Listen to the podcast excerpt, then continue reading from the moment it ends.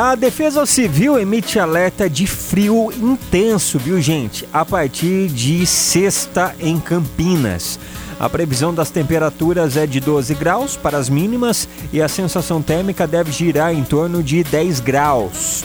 A Defesa Civil do Estado alerta para a importância de atenção especial com as pessoas mais vulneráveis, como idosos, crianças e também aquelas em situação de rua. Então, se prepare, né?